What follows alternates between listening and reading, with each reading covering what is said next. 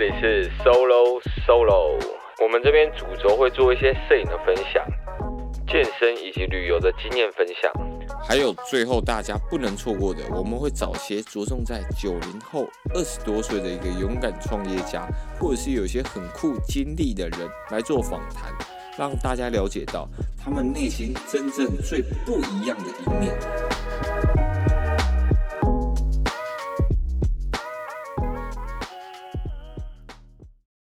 有有有，早上各位，我是说丹哥。哎，哇，大家应该已经被疫情困在家里一个礼拜了吧？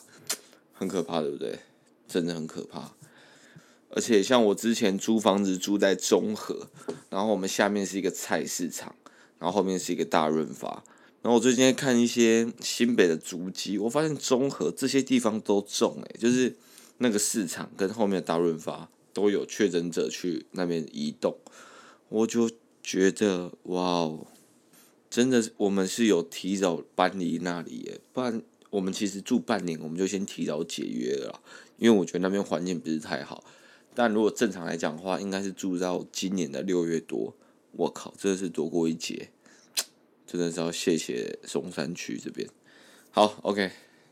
那我知道。这阵子大家在家躲疫情的期间，大家就是尽情的耍废，尽情的玩。其实我也是这样子，能够不工作就不工作。但是呢，能够在家里工作的东西，还是会尽量先把它完成，再去耍废。那 你知道，影片剪辑嘛，大部分都在家里可以处理，所以其实也没有闲下来多少啦。所以跟之前在接案的生活其实蛮像，所以就其实只是差在没有办法去健身房练一波而已。那我觉得。你看，大家很多现实动态，你会发现，其实真的很多那种一工作结束，他其实就整个人闲下来，他就好像变得很不开心的人。然后也有一些人，他疫情虽然发生，他困在家里，但是他还是可以找到很多事情去做的人。所以我这时候就发现，其实有两种很明显，一种就是他的生活。其实他也不去想说他到底要干嘛，但他就是一直工作。他把他的生活其实是很认真的奉献给工作。那我觉得这没有好坏，但你可以看到出，在这个疫情的时候，他就完全不知道干嘛，然后他就开始去真的认真的耍废，然后好好的去呃停滞一下这两个礼拜，让自己休息。诶，这没有好坏啊，我只是说我我发现到这呃比较大的两种种类。然后另外一种的话，就是他们平常的。工作跟生活，我觉得是结合的比较像、比较好的，所以导致他们现在就算是在疫情的时候，他们其实也不会很有被受困住的感觉，因为他们只是在用其他种方式在继续工作，或者是在继续的分享自己的生活，所以他们调试能力好很多，也可以看到他们。诶，这两个礼拜就开始有计划性的去做一点事情，甚至还有看到蛮多人去做一些进修的一个规划。那我也看到一些网络上大家分享的一些线动，也有一些文章是提到说，哦，这两个礼拜你做了什么事情，会很大幅度的影响你在 work from home 这件事情的一个熟练度，或者甚至是你只有在后疫情时代你的。跟别人的一些弹性的不同，那也有一些人说干就好好休息就好，不要他妈的想那么多，干都已经居家隔离了，你还想说到底要做什么事情？你会不会太累了啊？诶，那我自己是一半一半呐，我大部分时间其实还是在前面，因为就像我说，其实跟我之前工作的形态其实没什么太大的差别，所以我没有太那种好像真的是没有办法工作那种感觉。但是案子都取消了，这是确实。但我觉得有时候就是要像作弊餐的一样，就是好好的休息这一阵子。那我相信大家也都好好做到。那开始应该有一些人想要开始工作，想要做一点事情。不要说工作，我觉得就是去安排一下自己未来的一些计划，或者是因为大家都不知道两个礼拜后疫情它的发展到底是怎么样。那我们这种东西又不能去决定，所以我们就只能顺其自然，好好的戴口罩。那这边的话，我觉得我可以分享一些，就是我自己之前在家，不管是工作或者在做一些事情的时候的一些方式。因为你们自己应该有在家里试着工作的时候，会发现家里其实真的不是那么友善的一个工作环境。你可能会被很多的诱惑影响，你可能会被那该死的床、该死的零食，或者是亲爱的家人们，或者是更亲爱的小孩子们。那他们就会，呃想要跟你玩嘛，或者是想要跟你做一点交流，那这时呢就可能会影响到你原本排定的一些工作，因为毕竟你在家，那你也很难有一个方式去制约跟他说，哦，不好意思，我现在就是在工作，先不要来打扰我。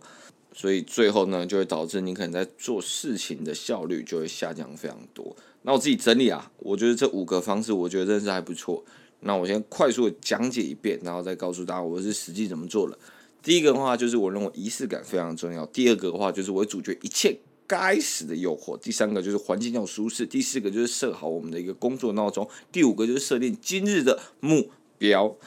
OK，好，这五个点来讲，我们第一个仪式感非常重要。这件事情是什么概念呢？我之前在工作的时候，我一睡醒，我直接走两步，走到电脑桌前开始工作。做着做着呢，我就觉得说，嗯，应该去刷牙洗脸喽。然后我就去刷牙洗脸一下，然后回来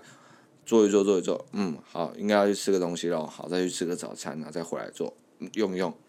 嗯，之前虽然没有睡午觉习惯，但刚吃完早餐，好累哦。我就去睡个午觉，那这样子来回的重复呢，其实就是非常没有效率，而且浪费你非常非常多时间。然后去看了很多在家里工作的人，他们都会给出一个很大的建议，就是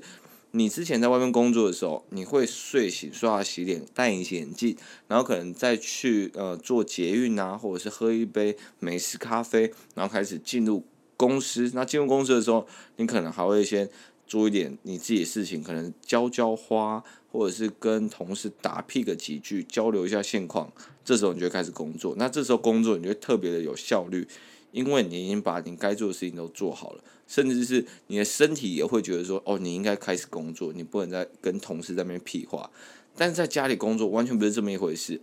你可能戴着你的呃那个刚睡醒的眼镜，然后你穿着你的睡衣直接走过去电脑桌前，你真的要。开始提起劲，开始进入那个工作心流，其实真的是真的很难，所以我就会开始用行动来给自己身体一点提示，说：“哎、你这小玩意儿啊，老子要开始工作了，你还不准备好？”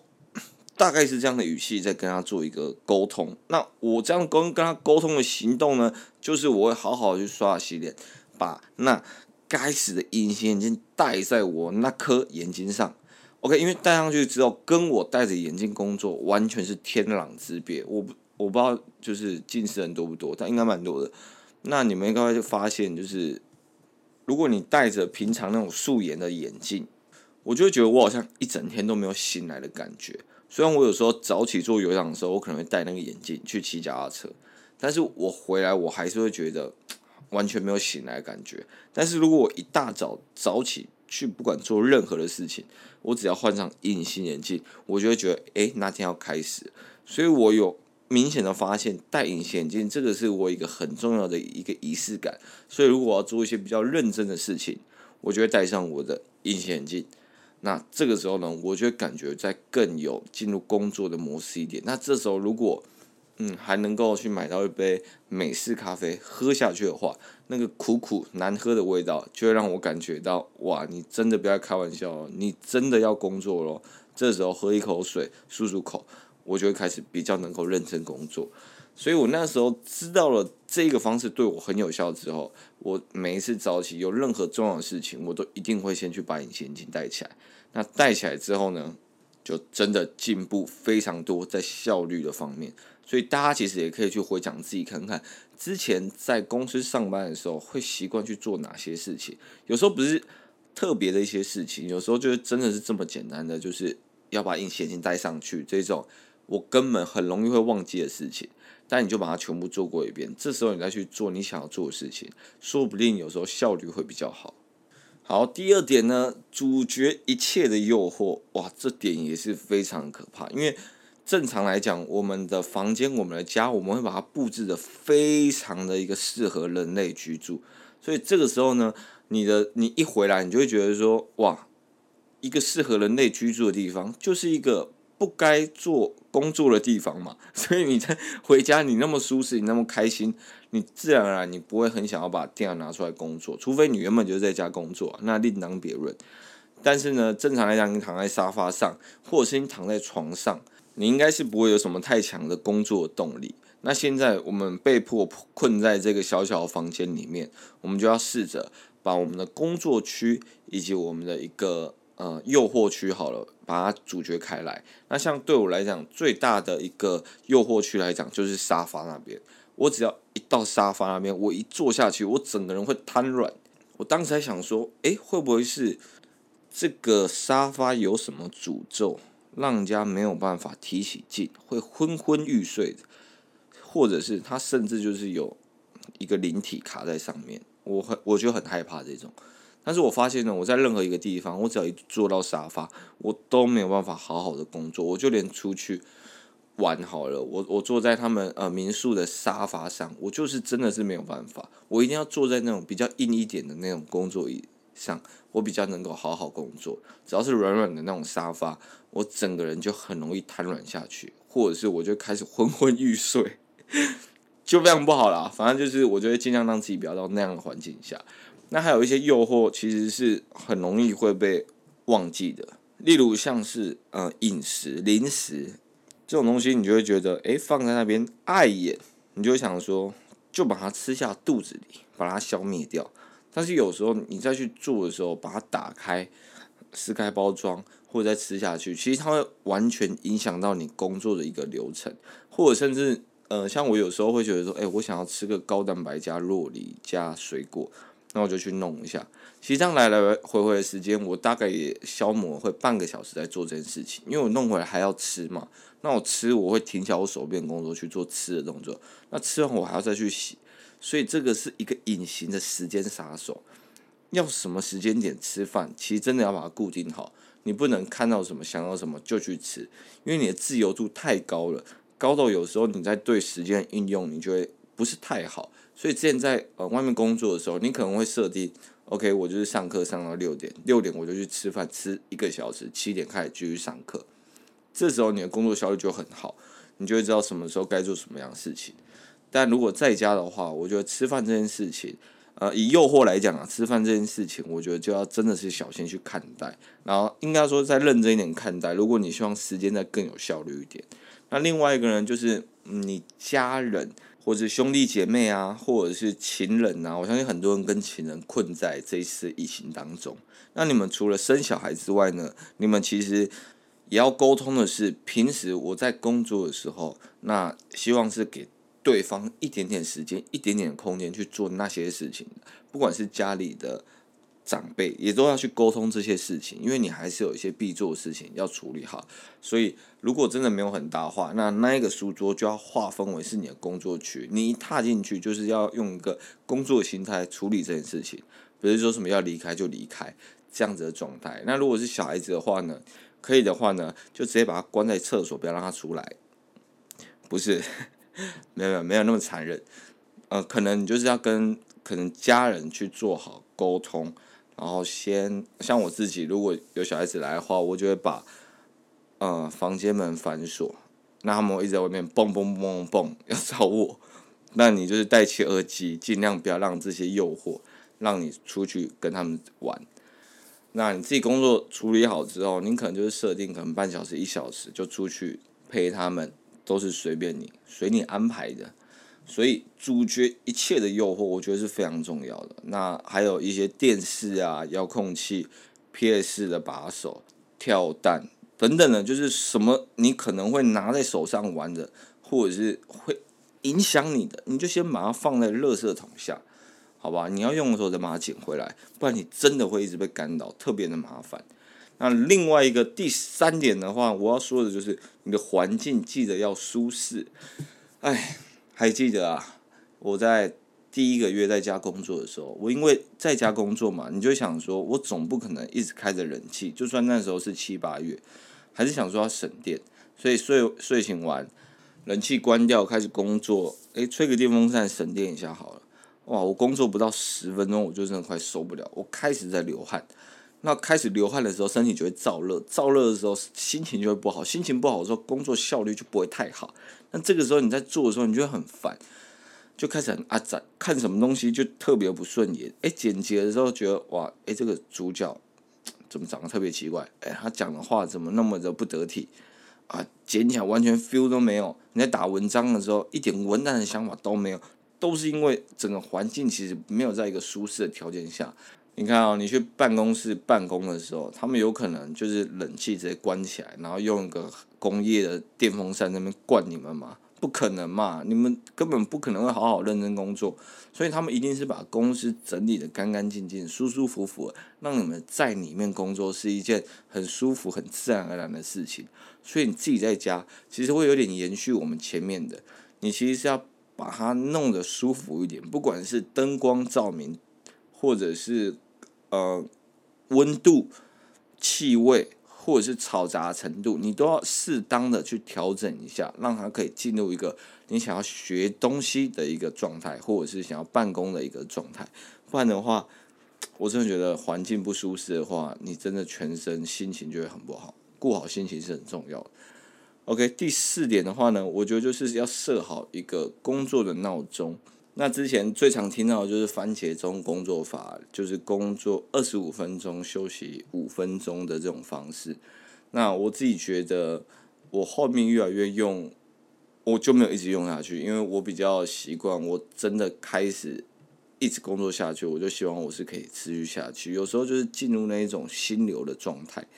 我就会非常的珍惜，然后也会非常享受工作的当下，所以我就会。一直让自己在那种状态下，尽量让自己不要出不来，所以就不会让闹钟来打断我。那为什么我会说要设一个这个闹钟呢？那这个的话，就是其实是另外一种变相要安排自己的时间。例如，我现在下午一点开始工作，那我三点的时候我要做一点室内的小小运动。那我这两个小时，我就设个闹钟，三点的时候我就要去做运动，然后做一个小时之后洗个澡，再工作一个小时，再吃饭。就是这样子的一个工作分配的闹钟，我觉得可以把它拿捏好，你会比较好做事情。因为你在家其实是自己一个人在做自己的安排，所以如果没有一些呃同事的一些互相的影响，或者是你看到同事要去吃饭，你看到同事下班，你就开始准备下班，这种情况的话，其实你很容易会一直工作下去，或者是你有很很有可能会你一被诱惑，或者是一被干扰，你就一去不复返了。你就没有办法再回来继续工作，所以替自己安排这些小小的一个呃闹钟以及时间，我自己也是觉得蛮重要，也是蛮受用的。那我最近有看到网络上有一个逆番茄钟的一个工作法，也就是在疫情的时候可以使用，就是休息二十五分钟，工作五分钟的一个方式。嗯，我还没有用过，但你们就可以这样试看看，他们。我觉得是在搞笑，但他们也很认真在解释说，他们其实就是说，你就是要把工作当做奖赏啊，而且休息跟放松是我们现在生活的重点，也是我们躲疫情的一个重点。所以呢，虽然不会是主流，但是你可以把它这样颠倒玩一下，在这个疫情的时代试看看，说不定你一天这样组合起来，十个五分钟都比你一个礼拜做的事情还有效率。我不知道了。但就想试了就可以试看看。好，那最后一个的话呢，就是设定今日的目标。哇，设定今日的目标，这一个真的是很多人讲过非常重要的事情。那我自己呢，现在其实也还是会一直去把自己今天就今天哦要做的事情，去把它列出来，然后让他自己做到。那我跟大家分享几个我有听过，然后我自己甚至现在有几天会用的一个方式。那其中有一个方式呢，它是你一天你会列七件事情，那这七件事情当中会有三件事情是有关于工作以及学习的事情，那另外那三件事情就是有关于你自己的事情，例如你可能要去修车，例如你可能要去健身，那这个可能就是可以安排在你自己的事情的清单里面。那另外那一件事情就是你一个生活的琐事，那这个生活的琐事可能是。你要去 seven 缴一个罚单，不然的话，他可能要呃 double 给你了。这种很很无聊的琐事，呃，我用了一阵子啊，就是这种设定七个事之后，我其实慢慢就没有到非常喜欢，因为我觉得它设的有点细。那我自己比较喜欢是化繁为简的人，所以我最后还是用了比较传统的方式，就是一天就是设定最重要的三件事情。那我一睡醒之后，或者是我一可以工作的时候，我就全力攻那三件事情。那攻完那三件事情，再去想说，哇，哎，生活当中还有什么琐事还没有做到？可能哎，今天还没有练，去练一下。今天蛋白质还没吃到，那我就去买肉吃。就是这样子的一个方式，我觉得对我来讲比较好。但是也有些人会觉得他们的琐事列出来，他也会比较有效率。但反正现在我们也没有办法出门，所以可能设定三件事情，对来讲就非常多了。OK，这次的分享大概其实就是这样。那我相信大家躲在家里防疫，其实心也是会蛮累的，甚至应该有些人会像我一样，前阵子就是会有点孤独的感觉吧。但我觉得就是真的，这两个礼拜的时间，当然可以好好的耍废或者休息，这绝对是没有问题的。因为我自己也花了很多天做这样的事情。但是呢，我觉得像最后嘛，这一个礼拜，大家可以开始去看一些之前自己想要做的一些事情，或者是你们有想要学什么东西。例如来讲，你想要学跳舞，你想要学唱歌，或者是想学任何一件事情，虽然你没有办法外面去跟人家上课。但是我觉得现在 YouTube 可以学到任何、任何、任何一件事情，所以管道都有了，资讯都这么透明了。其实我就觉得没有去做呃这段时间的利用或者是学习这些东西，其实就会相对比较可惜一点。因为说不定你这一个礼拜你真的不会点时间去接触一些你原本就很有兴趣的那些事情。诶，疫情过后之后，你开始找到自己。可以再尝试的一些新的东西，不管是结合或者是另辟新的一条道路，我觉得都是一种很棒的选项。那我觉得就是 化危机为转机吧，就是好好调试。我们大家就是一起加油，一起防疫下去。因为真的也不知道二十八号结束疫情之后，呃，台湾状况怎么样？只能说大家就是口罩真的要戴好，勤洗手啦，就大概是这样子。那我最近也找到了在线上直接去跟人家访问的一些方式，因为我有很多想要访问的人都因为这个疫情关系没有办法直接面对面访问，那不然就直接居家访问吧。OK，那就大概先这样了，感谢听到现在各位，祝福你们有一个安全的二零二一，好不好？晚安各位，拜。如果喜欢这集的分享，都欢迎到 Apple Podcast 上帮我们留言以及五颗星评价，你的一个留言是我们无偿做分享的一大动力，也希望能在你漫长道路上陪你一起 solo 了一段爽。